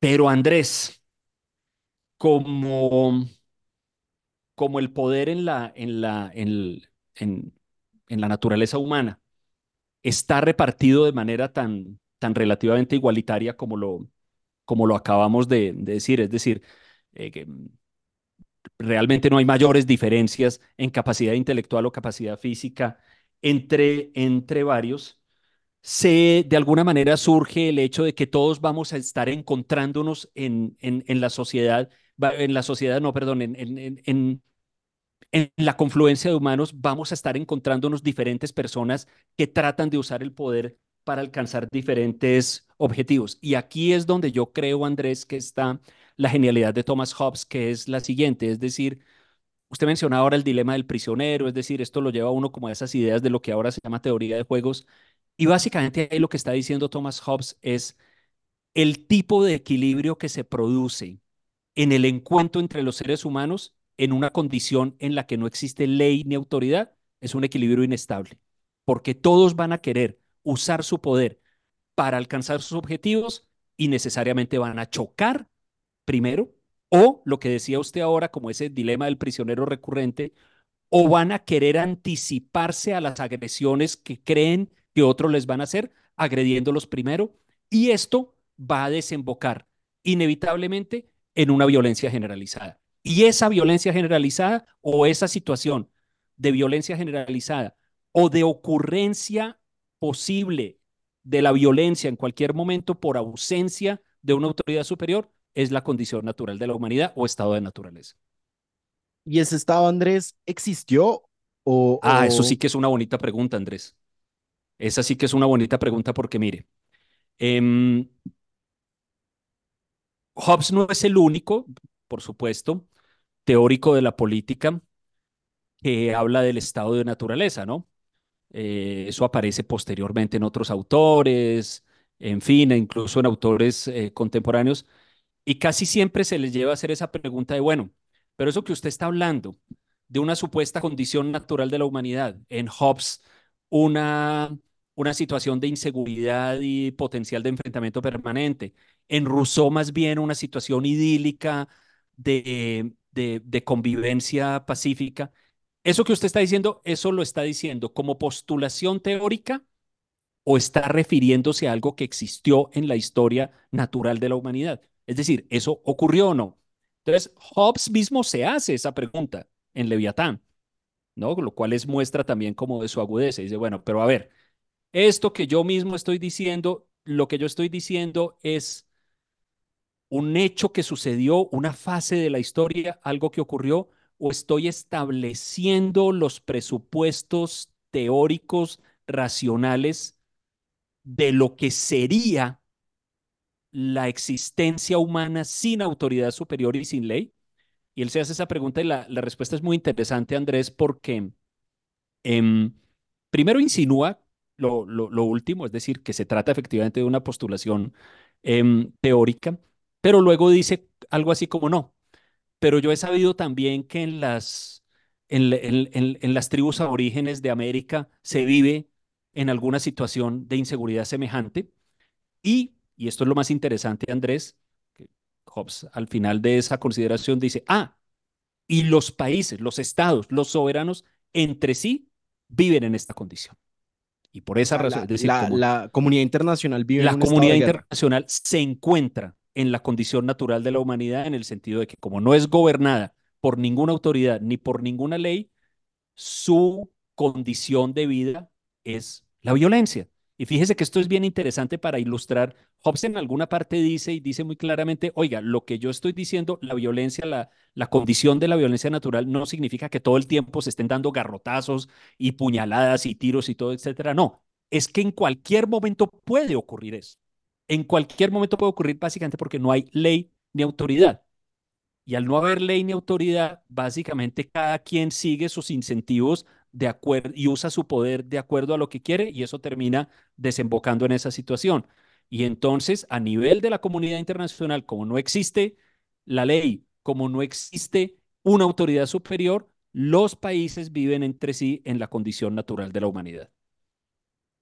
Andrés, y una cosa que es muy interesante es que Hobbes, cuando se inventa el soberano, y ya vamos a ver el mecanismo con el que se lo inventa, dice, la transferencia que se da de autoridad al soberano es de cosas que ya las personas tenían. El derecho a defenderse se le transfiere al soberano, el derecho a juzgar se le transfiere al soberano, el derecho a organizar, a obtener, a, a dar valor se le da al soberano. Y es precisamente por esa transferencia que el soberano tiene esos derechos. El, soberano de alguna manera no tiene ningún derecho que, no, que, que los sujetos que lo han creado no, no hayan tenido. No tengan, claro. Entonces, de alguna manera, Hobbes lo que nos está diciendo también, y esto es muy, muy interesante, es, nos está hablando de la anarquía, del estado de naturaleza, no como un lugar de, en el que no hay derechos, sino en un lugar en el que todos los derechos se pueden ejercer en cualquier momento. En cualquier momento. Entonces, es, es, una idea, digamos, a mí me parece muy novedosa y muy y radicalmente distinta a otras ideas de, de, la naturaleza, porque en la naturaleza otros dirían, no, hay una, eh, la igualdad es que todos tienen acceso a los frutos. Y eso Hobbes también lo comparte, pero lo que nos dice es, ese ejercicio de la igualdad, que es una igualdad tanto material, porque todos se pueden matar en el estado de naturaleza, como ya vimos, como de alguna manera normativa, porque todos tienen derecho a todo, lo que crea es un orden de violencia o un desorden, claro, digamos, caos. Claro, porque, digamos, para, para, para simplificarlo con la expresión que ustedes son los frutos, claro, todos tienen derecho a los frutos o todos tienen acceso a los frutos, pero resulta que dos vamos por el mismo fruto, ¿no? Al mismo árbol. Y terminamos matándonos por ese fruto. O, como yo sé que usted sabe que yo voy a ir por ese fruto y en esa medida pienso que tal vez usted va a querer matarme para coger usted el fruto, para apropiarse usted del fruto, entonces yo lo mato primero. Mire que, que, que Hobbes es muy, es muy esquemático y muy, muy organizado en esto. Hay una parte que, que él dice de, de, de manera muy clara, en esta condición natural de la humanidad hay tres causas del conflicto, que son la competencia, competimos por el mismo fruto, la anticipación, como creemos que otros nos van a agredir, entonces los agredimos primero, y algo muy humano, él lo llama la gloria. Pero sí, digamos, ese deseo de ser admirado, ese deseo de gozar de una gran reputación, termina siendo una motivación para algunas personas para ejercer opresión o violencia frente a otras. Y Andrés, entonces eso produce un estado terrible. El estado de la naturaleza para, para Hobbes es terrible y ahí está la definición de ser humano en el estado de naturaleza que usted tanto ha citado en Twitter. El hombre es bruto, ¿cómo es? Brutish. Pues eh... mire, es que este, ese parrafito vale la pena, vale la pena leerlo, eh, Andrés. Eh, esto, está, esto está en el capítulo 13 de Leviatán y está hablando de la condición natural de la humanidad. Dice, en tal condición no hay lugar para la industria porque su fruto es incierto y consecuentemente no hay cultivo de la tierra, ni navegación, ni uso de los bienes que puedan ser importados por el mar, ni construcción, ni hay instrumentos para el movimiento, ni para remover aquellas cosas que requieren mucha fuerza, ni hay conocimiento de la faz de la tierra, ni hay conteo del tiempo, ni artes, ni letras, ni sociedad. Y lo que es peor, vivimos en un continuo miedo y en un continuo peligro de muerte violenta y la vida del hombre, o la vida del ser humano, solitaria, pobre, miserable, brutal y corta o breve. Ahí está. Entonces, Hobbes no solo dice Cosa que, seria, ¿no? que el estado de naturaleza es muy terrible y muy inseguro, sino que dice que no puede haber, que los frutos de la cooperación no se ven en el estado de naturaleza, porque la cooperación si llega a ver es muy instantánea, es solo de autodefensa, digámoslo así. Pero nunca vamos a ver un comercio sofisticado o industria o una revolución de agricultura, porque para eso se necesita orden, se necesita que la gente sepa cuáles son los límites de lo que puede perseguir, de cuál a cuál fruto puede ir, en qué momento, cuándo y bajo qué condiciones. Y pareciera Andrés, que ahora Hobbes, que está... perdón, sí. No, ter termine y le hago una pregunta, a ver usted qué No, opina. y pareciera que Hobbes logra llegar a un punto de optimismo, porque Hobbes es de alguna manera observa el mundo y ve que también hay una realidad y es que la gente sí se puede organizar y entonces dice, ante ese estado de naturaleza, la gente encuentra una solución. Y la solución es la creación del, del soberano, la creación del, del Estado, la creación del Leviatán. Así es, exactamente, Andrés, exactamente. Y, y, fíjese que Hobbes procede de la misma manera, de la misma manera como ha deducido la existencia de la condición natural de la humanidad, de la misma manera, es decir, con un ejercicio racional a partir de su idea de ser humano, llega también a la conclusión de que naturalmente los seres humanos van a querer salir de esa condición. Nadie quiere vivir en la condición natural de la humanidad. Y uno pensaría, solo hay dos maneras de salir de la condición natural de la humanidad. Una es o matar a todos los demás o dominar a todos los demás, pero ya hemos visto que de acuerdo con el aparato conceptual de Hobbes, eso es imposible porque nadie tiene la capacidad de hacerlo, nadie tiene el poder de hacerlo. O la otra es, pongámonos de acuerdo, dejemos esta, esta, esta situación, nos reunimos y concertamos, coincidimos en que vamos a hacer un sacrificio consistente en que esa libertad natural y ese derecho a todo que usted muy bien eh, em, definía, Andrés, vamos a renunciar a eso en virtud de crear una autoridad superior que ponga fin, no la autoridad, la existencia de la autoridad superior ponga fin a esa condición de violencia permanente. Y esa autoridad no existe antes del pacto. Y eso es tal vez de lo más interesante. Antes del pacto solo existe un grupo de personas, de individuos. Así es. Se ponen de acuerdo y se ponen de acuerdo en una cosa, en transferir el derecho de la defensa. Ese es el primer, digamos, el primer pacto al que llegan. Se transfiere el derecho de la defensa y de la protección a una persona. Y entonces Por eso ah, pero entonces esto es un, un, estado muy mínimo, pero ya vamos a ver cómo Hobbes le monta el derecho de la defensa todo. La religión, la justicia, etcétera, etcétera. Claro, y por eso ese, ese dibujo de la, del frontispicio tiene en su mano una espada, es decir, es el soberano el que se reserva el derecho de usar la espada, de ejercer la fuerza. Y, y, ese derecho que todos lo tenemos en la condición natural, eh, renunciamos a él. Renunciamos a él, salvo en un caso extremo de, de, de la preservación. De hecho, es el ejemplo ese muy bello de Leviatán que dice, cuando a alguien lo están llevando en el patíbulo a la ejecución, tiene derecho a resistirse. ¿Se acuerda, Andrés? Como cuando está a punto de morir, también tiene derecho a resistirse. Incluso si, si la ley por la cual lo están condenado ha sido es una ley legítima. Entonces así se crea el soberano. Y entonces acá uno puede, acá hay una, una confusión tal vez que algunas personas tienen porque han oído, que es que Hobbes es un monarquista o Hobbes es un, eh, un absolutista. Y yo sí creo que un absolutista, es un absolutista, pero no es un monarquista. Hobbes dice, el soberano puede ser una persona, que es lo que él recomienda, pero también puede ser un grupo de personas o una asamblea, de las personas. Pero el soberano no es, cuando yo digo que el soberano es el rey Carlos III, no estoy diciendo que es la persona Carlos III que tiene ochenta y pico años y que le gusta comer eh, empanadas, sino la persona de la soberanía es el rey. Y esto es, es, es una persona, digamos, es una entidad distinta a la persona humana. Tiene otros poderes. Lo que pasa es que en un momento determinado de la historia se le han adscrito a esa persona la autoridad de decidir sobre la defensa de la comunidad. Pero no significa que una que sea el rey por ser rey el que es soberano, sino que se es soberano porque se le ha dado ese poder, porque se lo han dado las personas. Y acá usted estaba leyendo el otro día, Andrés, a, a, ¿cómo se llama? Macpherson, eh, que más o menos... Que, que, es un comentarista una tradición que dice que Hobbes es un liberal, porque ese es un principio liberal, que la autoridad política nace del consentimiento. Y en, y en alguna razón tienen. Yo creo que tiene razón. Mire, mm, este, este debate sobre si Hobbes es liberal o no es muy interesante, porque la primera reacción que todo el mundo tiene y que uno naturalmente tiene es decir, hombre, ¿cómo me va a decir que es un liberal, una persona que está proponiendo la creación de un soberano con poderes prácticamente absolutos.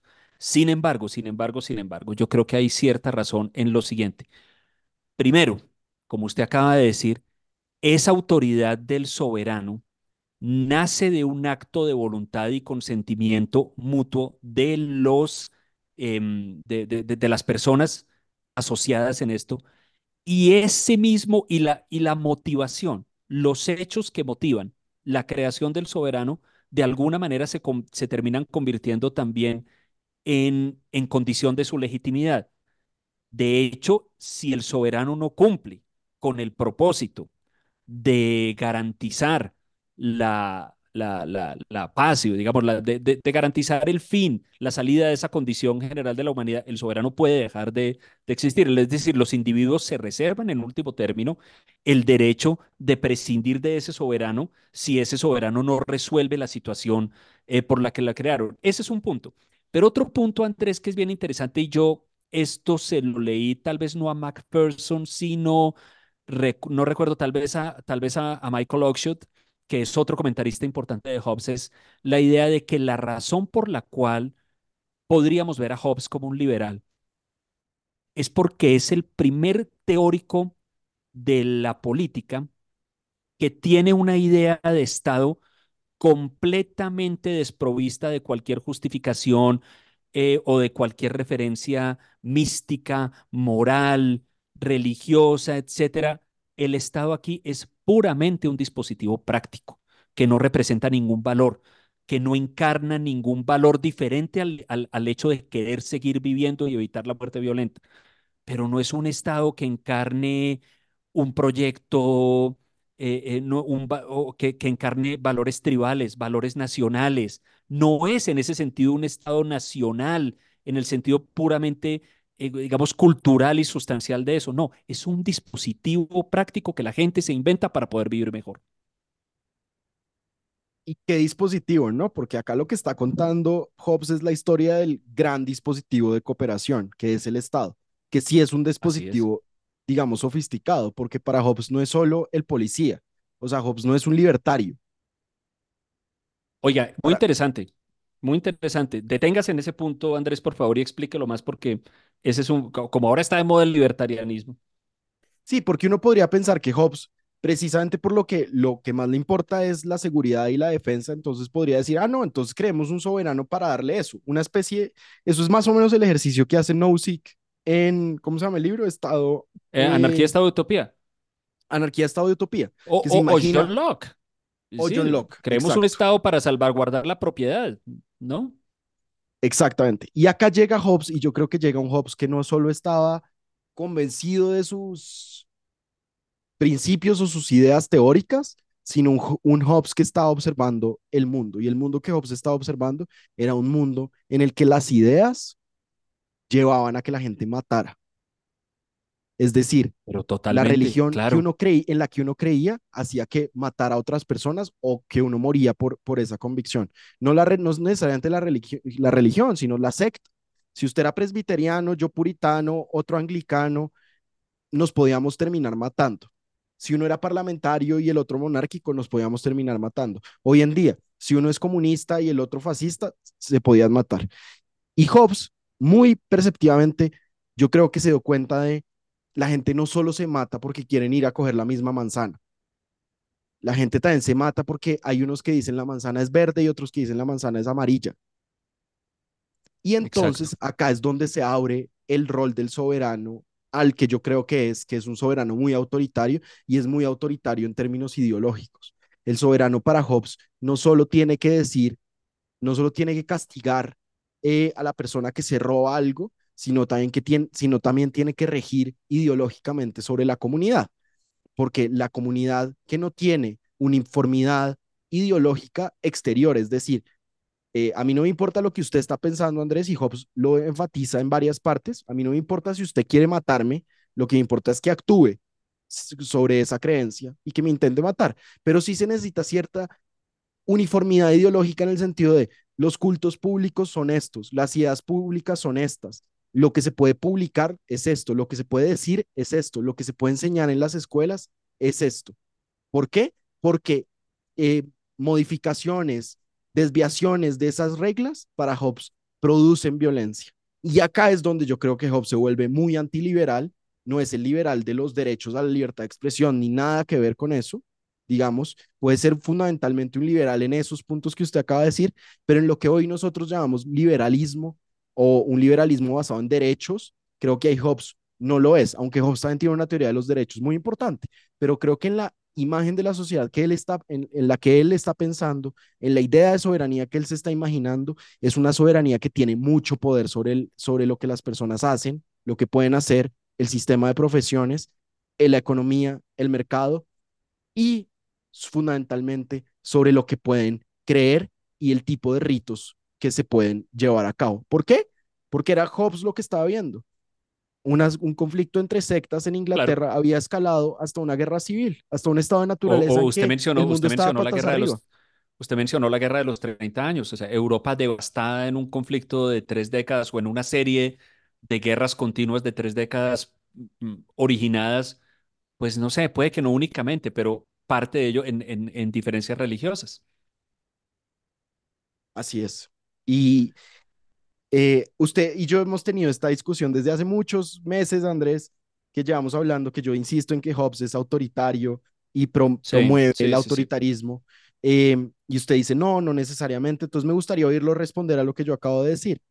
No, pero ¿por qué me pone así contra la pared? Mire, em, no, yo, yo qué creo, Andrés, mire, mm, yo creo que hay elementos liberales en Hobbes, efectivamente los hay, y son los elementos a los que me referí hace un, hace un momento. Es decir, eh, es una, su visión es una visión liberal o protoliberal del Estado en la medida en que el Estado es apenas un dispositivo práctico para lograr un objetivo de convivencia.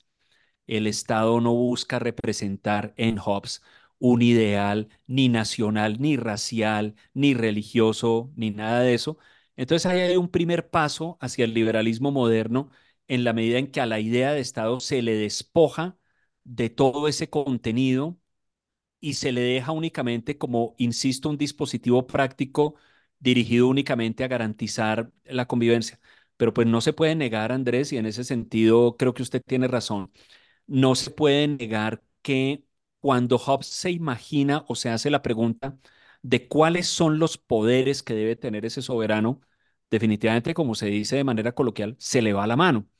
Y el soberano de Hobbes tiene o Hobbes le asigna al soberano una cantidad de poderes que usted acaba de enumerar, que naturalmente, y en eso yo creo que usted tiene toda la razón, Andrés, van muchísimo, muchísimo más allá de lo que sería una concepción liberal del, del Estado. Es decir, unos años después, John Locke, en su segundo tratado sobre el gobierno civil, construye un ejercicio parecido de condición natural de la humanidad, de estado de naturaleza, de la cual se sale mediante un contrato social, pero fíjese que el contrato, el tipo de estado producido en ese contrato social de Locke es muy diferente porque es un Estado que tiene unos poderes muy limitados y sus poderes se limitan básicamente a proteger la vida, la libertad, las propiedades y los frutos del trabajo de las personas que se han asociado.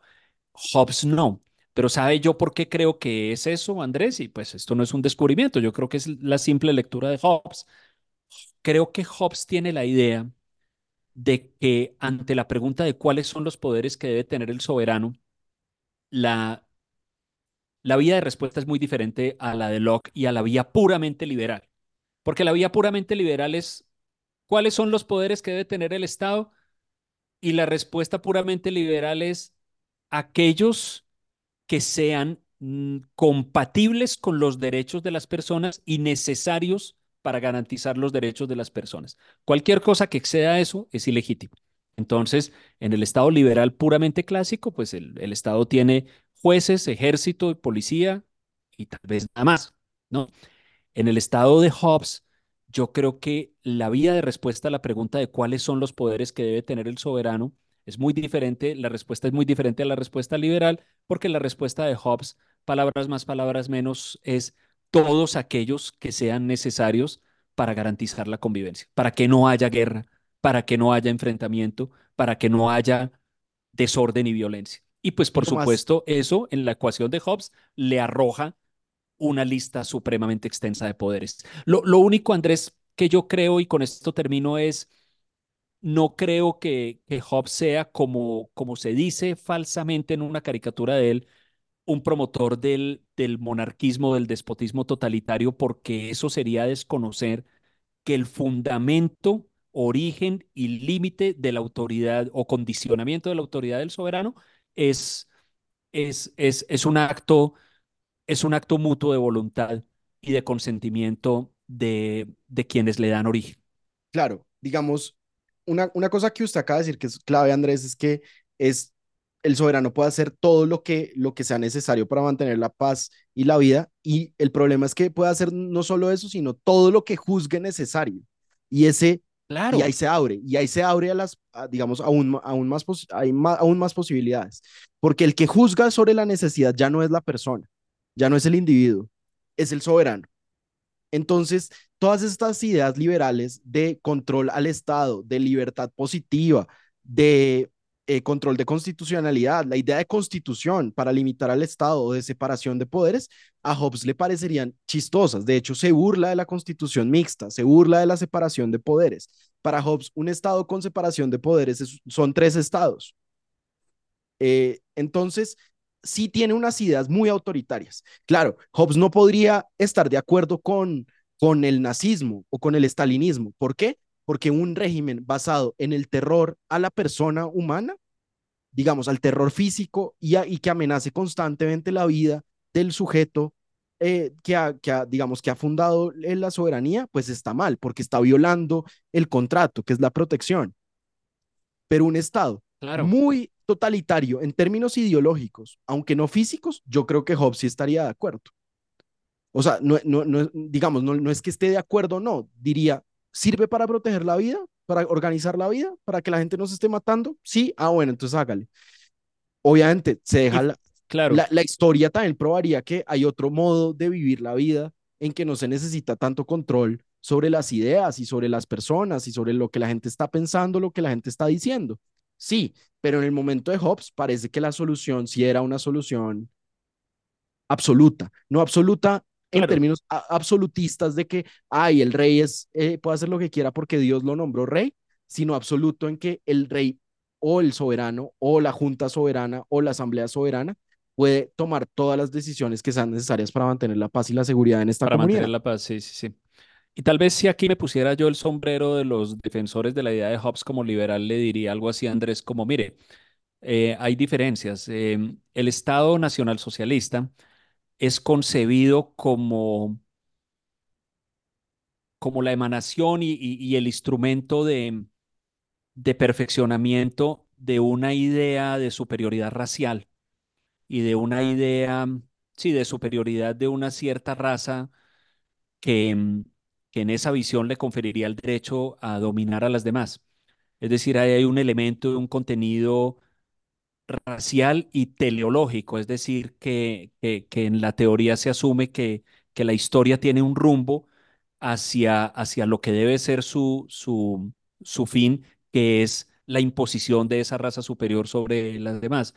En, en el marxismo-leninismo, usted mencionó el estalinismo, que es una de las expresiones del marxismo-leninismo, el Estado es el instrumento de una lucha histórica de la clase obrera por establecer un sistema, un sistema económico diferente y en esa medida tiene también un contenido histórico y teológico, mientras que yo, Hobbes, lo único que estoy diciendo aquí es que necesitamos una autoridad que impida que la gente se mate, es decir, que garantice la, la, la convivencia. En esa visión, de Hobbes como liberal, que es muy de ciertos autores ingleses, como por ejemplo a quien mencioné ahora hace un rato, a Oxford, es, es muy importante la expresión latina modus vivendi, que es una manera de convivir, una, una manera en que podamos convivir, ya que, ya que si, ya, ya que si nos dejan a nuestra libertad vamos a terminar agarrados del, del, del pelo y matándonos, busquemos un mecanismo que cree una manera de convivir.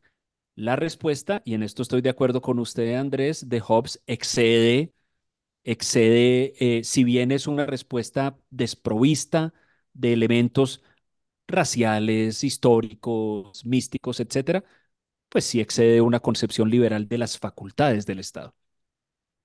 Andrés, una cosa de la que no hemos hablado y que yo creo que con la que podemos concluir es con esa gran conclusión de muchos capítulos y muchas páginas de Hobbes sobre la religión. Pero venga, Andrés, yo le quería hacer una pregunta. Yo quiero preguntarle su opinión en un tema. Mire, eh, recuerda ese pasaje que leímos que, que, la gente no sabe, pero cada vez que Andrés Caro y yo nos encontramos en algún café por ahí, leemos algún pasaje de Leviatán, ¿no? Es como, como en la misa que siempre se lee alguna parte de la escritura. Y por eso ahora solo podemos ir a un solo café, que, que es el único exacto, que y, y, pro, y, pro, y, pronto nos va a tocar hacer café en la casa. Pero, mire, eh, recuerda ese pasaje que leímos hace un rato en el que se describe cómo en el estado, en la condición natural de la humanidad, no hay artes, no hay cultivo de la tierra, no hay comercio, etcétera, etcétera. Mire que yo le quería preguntar su opinión en esto. En, ahora que está tan de moda el libertarianismo, surge otra vez una discusión que en términos simples uno la podría poner como qué fue primero o qué es primero, el mercado o las instituciones, el mercado o el Estado, el mercado o el derecho. Mm, entonces los más libertarios dicen, no, el mercado porque el mercado es simplemente una disposición natural de los seres humanos a intercambiar que no necesita nada más. Y, y si en una condición natural ideal usted tiene una manzana y yo tengo un, una pera y usted quiere una pera y yo quiero una manzana, intercambiamos. Y eso es una disposición natural, pero otras personas observan que sin ideas como, por ejemplo, la, lo- lo- los derechos de disposición que vienen con el derecho a la propiedad, la, la exigibilidad de los intercambios, etcétera, que son ideas de carácter jurídico institucional, no habría posibilidad de, de, por lo menos, de que esos intercambios se volvieran generalizados y sistemáticos. Yo, ¿usted qué opina, Andrés? Pero yo creo que Hobbes claramente está en esa segunda posición. O sea, sin, sin instituciones, sin seguridad, no hay nada. No existe nada porque vivimos en el, en el mundo de la, de la incertidumbre permanente. Entonces, no hay lugar para el intercambio, no hay lugar para el comercio, ni para las artes, para nada, porque básicamente nos pasamos la vida defendiéndonos de la muerte violenta. No solo eso, Andrés, sino que yo creo que Hobbes iría aún más lejos y le diría, no solo en la práctica es imposible porque todos vamos a estar queriendo matarnos y robándonos los unos a los otros, sino que Hobbes también diría que hay ciertos eh, mecanismos del mercado que son, que necesitan a un soberano o, o alguien que los establezca, los pesos, las medidas, eh, Claro, lo- claro. etcétera, etcétera. Eh, incluso la moneda. Entonces, Lo- todo lo que sea un estándar común, ¿no? todo lo que sea estándar común necesita alguien que tenga la, la autoridad de pro- proferir estándares comunes.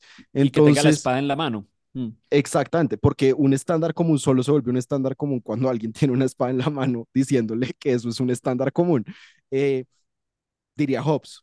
Yo sé que algunos libertarios dirían que no, y, y digamos, en, en, la, en esa historia que hace, por ejemplo, Adam Smith, de cómo el, la división del trabajo más o menos produce las sociedades sofisticadas, el Estado no aparece o aparece solo marginalmente.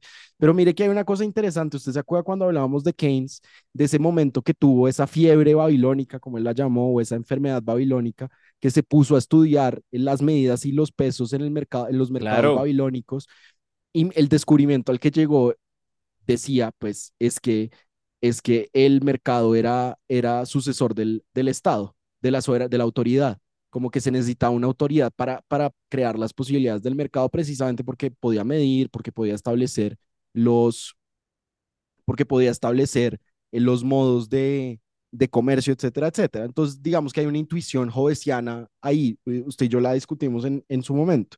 Y fíjese que si uno se pone a ver, aunque Hobbes no está tratando de escribir históricamente el mundo, y esto es muy importante decir, decirlo, sino es una construcción teórica sobre la fuente de la política, si uno se pone a ver la historia de la humanidad, ese paso entre los eh, cazadores recolectores hasta, a la agricultura, pues es posible que en la, en la cacería y recolección hubiera intercambios.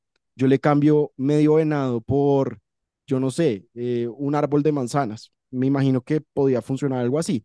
Pero en el momento en que cambia, el, en que existe la revolución de la agricultura, que eso es como en el año 7000 antes de Cristo, eh, en el delta del Nilo, en el delta del Éufrates, en el delta del Tigris, que empiezan a surgir estas civilizaciones alrededor de la producción de, de un tipo de, de producto agrícola, ya fuera el, el trigo, el arroz, etcétera, etcétera, pareciera que ahí sí hay ya una autoridad estatal que regula eso.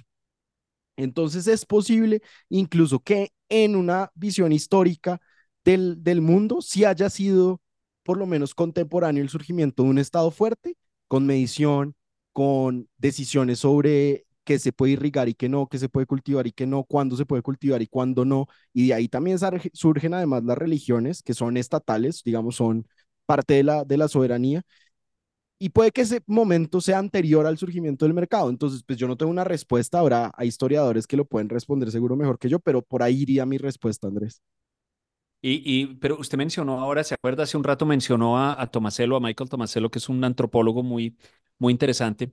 Mire que él tiene también una discusión de cómo incluso en las comunidades de cazadores y, y recolectores hay unos estándares normativos que son, que son importantes, porque, por ejemplo, en las faenas de caza, cuando se trataba además en, tiempos más antiguos de la caza de animales grandes, había división de las tareas, pero tenía que haber también una, una idea normativa de cómo se va a dividir el producto de la caza para que nadie, para que ninguno de los participantes en la faena quede desfavorecido, aunque no haya sido, por ejemplo, el que haya matado eh, finalmente al animal. Entonces, mm, yo tengo la impresión, Andrés, de que lo que dicen algunos libertarios puede ser cierto como a nivel micro. Sí, pues tal vez uno puede concebir intercambios individuales aislados, pero una sociedad basada en la producción y los intercambios sin estándares normativos y sin una autoridad que haga cumplir los estándares normativos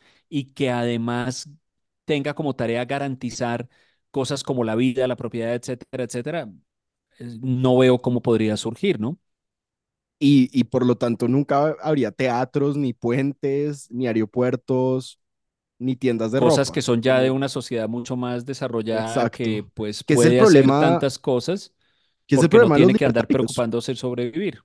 Como que no logran explicar teóricamente cómo van a surgir las cosas buenas de la vida en una sociedad de átomos que lo único que quieren es intercambiar lo que cazaron con su escopeta en Texas. Exacto. Mm, Eh, oiga, Andrés, hablemos Señor. un, un momentico, le quiero preguntar, ya para ir cerrando, por la religión, por esos últimos capítulos del, de Leviatán. ¿Por qué es tan importante la re- hablar de religión para Hobbes? Oiga, de esos últimos capítulos de Leviatán son sobre todo el, el- el- la última parte de, de, de Leviatán. Es un poco misterioso porque habla de unos temas que, pues, que uno no se imagina en un libro de, de, teoría política, ¿no? Demonios, Belcebú, eh, mm, decir, este tipo de cosas. Andrés, esto tiene una razón de ser histórica y probablemente tiene una, una razón de ser em, como recurso literario, como recurso del escritor, que quiere hacer una crítica de las estructuras eclesiásticas de su tiempo sin, no sé, no sé si es sin meterse en problemas o tratando de encontrar recursos ingeniosos para hacerlo. ¿Usted qué cree esto? ¿De dónde surge? ¿Qué función tiene? ¿Y por qué está en este mismo libro? Pues yo, yo creo que la explicación es que quiere ser un libro protestante que quiere eh, legitimar la autoridad, digamos, una, una autoridad secular en, en Inglaterra. No sé. Y, y de ahí sale toda esa cosa sobre la religión. Y porque yo creo que para Hobbes parte de lo que causaba la violencia eran falsas creencias en la religión. Por ejemplo, que, pues, digamos, los anabaptistas, eh, o que si Dios está en la hostia o no, es que la gente se estaba matando por eso. Entonces Hobbes tiene que hablar de eso porque la gente en su mundo, esto también es un proyecto de política cultural, quiere cambiar lo que la gente está percibiendo y lo que la gente está pensando eh, también, de alguna manera, el libro de Hobbes es un proyecto de paz en sí mismo. La idea de Hobbes es no solo Claro, leyendo Leviatán van a darle la soberanía a alguien, sino que leyendo Leviatán se van a dar cuenta de cómo hacer la paz. Y la forma de hacer la paz es, de alguna manera, dejar de creer en, en, algún, en algunas formas de creencia que son irracionales o que conducen, más que irracionales, que conducen a la violencia y a la muerte. Por ejemplo, esa renuncia absoluta por la vida, pues lleva a la gente a hacer cosas eh, arriesgadas y por lo tanto lleva a la muerte. Entonces a Hobbes no le gusta mucho pensar que en el cielo puede haber recompensas y que uno puede trabajar por las recompensas, porque eso cambia la dinámica de, del ser humano en el que él está pensando al, al escribir Leviatán. Entonces yo creo que viene de ahí esa, ese interés. sí, sí, mi, mi, mi interpretación, Andrés, porque la verdad esta para mí es la parte en la que tengo menos alcance en, en, la lectura de Leviatán. Es que probablemente esto tiene que ver con un intento muy, muy, muy fuerte, muy intenso de parte de, Hobbes por mantener la secularidad del orden político que está creando o, del orden político que debería existir para evitar el estado de violencia generalizada en la sociedad. Y en vista de que, como usted acaba de explicar, estamos en una época donde una de las principales causas de agitación o perturbación de todos los ordenamientos políticos son las creencias religiosas. Hay como un esfuerzo allí por combatir la manera como, tal vez en la opinión muy pre, muy, muy, digamos, muy visionaria de Hobbes, las facciones religiosas tratan de socavar el poder civil. Y aquí pues podría volver incluso, yo no sé si esto es liberal o no, pero, pero tiene ese sabor ya muy moderno de querer buscar la secularidad del orden político y tratar de evitar o tratar de advertir que aquellas personas que no comulgan con esa secularidad del orden político van a estar constantemente tratando de socavarlo. Claro, que eso se puede leer como un protoliberalismo, pero también puede, pues Hobbes diría, pues si una secta es la soberana, pues todos hacemos lo que diga esa secta, o sea... Pero, o pero, sea, pero me parece más como una especie de, de, usted que es tan republicano, yo le siento un sabor muy republicanista a esto, como a la idea eso es de, lo que de comunidad política. Sí, pero yo no estoy de acuerdo. O sea, yo creo que Leviatán sirve para justificar al ayatolá también. Si a, hacia Hobbes no, a Hobbes no le gustara personalmente, digamos. Pero yo, yo siento que hay una cosa en esta cosa de la religión a la que Hobbes también le tiene mucha, es muy escéptico. Y es, si yo estoy diciendo que la soberanía está hecha para preservar la vida humana en el mundo, en lo terrenal, y en esto Hobbes es muy terrenal, pues yo sí tengo que sospechar de una autoridad que lo que me está promoviendo es una vida eterna, una vida no terrenal, una vida no material, porque Claro. esos valores no son los valores con los que yo construí mi modelo de comunidad política, son otros que Y, conducen a son, au- otro y es una autoridad que le hace competencia a, a la otra y solamente queremos tener una autoridad. Y yo creo que usted dio en el clavo al decir, el problema más grande es lo de la competencia.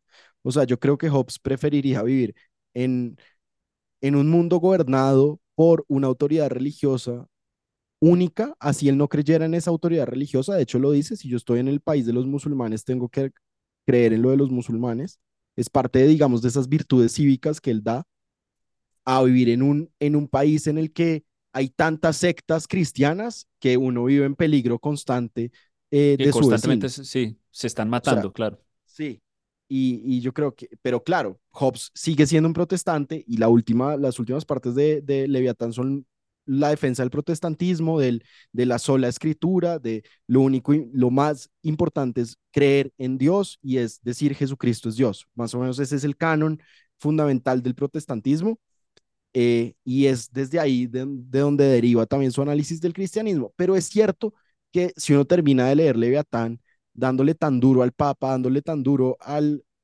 al, al Vaticano y dándole tan duro a la idea del Dios también del protestantismo, de este Dios absoluto que puede hacer justicia, que tiene dominio sobre el mundo, pues uno sí queda pensando, oiga, de golpe este, este libro sí es un poquito ateo.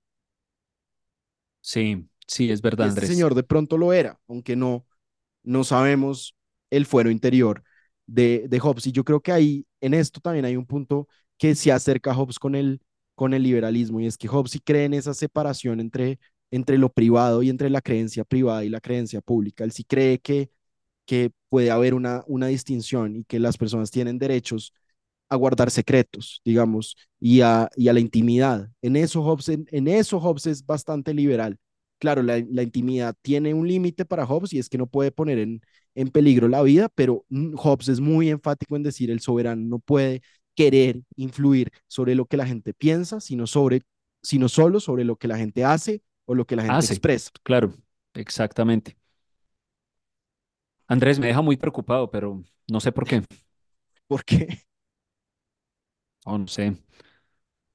Oigan, Andrés, quedó triste. quiero, quiero muy, muy sinceramente agradecerle desde lo más profundo el, el, el haber hecho aquí en este podcast este par de episodios sobre Thomas Hobbes, en particular este que acaba de terminar o que está llegando a su fin.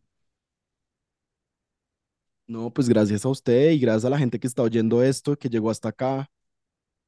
Eh, pues es un Realmente que a mí me sabe que yo y llegué hasta acá y habría seguido, es decir, este es una obra magnífica que lleva, bueno, cuatro siglos discutiéndose, que sigue siendo una referencia fundamental, que es entretenida de leer. Yo no sé, Andrés, si usted sabe, una, una, amiga nuestra que es Ana, Ana juega con nada, estaba preguntando eh, si podíamos recomendar alguna edición de Leviatán en español, pero es que yo como, yo como me quedé por allá en, en las épocas de Otto Greifenstein, a mí lo que me tocó, la que, la que se usaba cuando yo era estudiante, era una de Fondo de Cultura Económica, que yo tal vez no la recomendaría, pero yo no sé si usted conoce traducciones más modernas, si no, nos ponemos en la tarea de averiguar y les, y les contamos. A mí me gusta la nueva del fondo, que no sé si es la misma que usted leía antes. Me No, no, gusta no, la de, seguramente no. la de Alianza. Esa debe eh, ser muy buena, sí. esa es buena. Esas son buenas, sí. O sea, la mayoría de los libros de los que hablamos están traducidos al español y sobre Hobbes hay buenas traducciones al español de muchos de sus textos.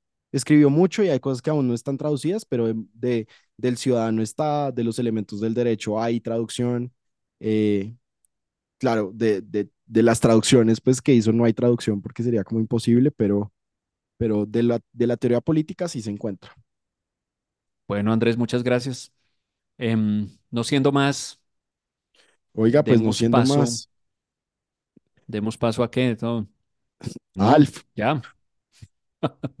Oiga, sí, un saludo a Alf Onshus, gran profesor del gran Departamento de profesor. Matemáticas de la Universidad de los Andes, Vamos a ver quien, si a quien, a quien públicamente conminamos a que aparezca en este podcast, así es, que se aparezca con algo.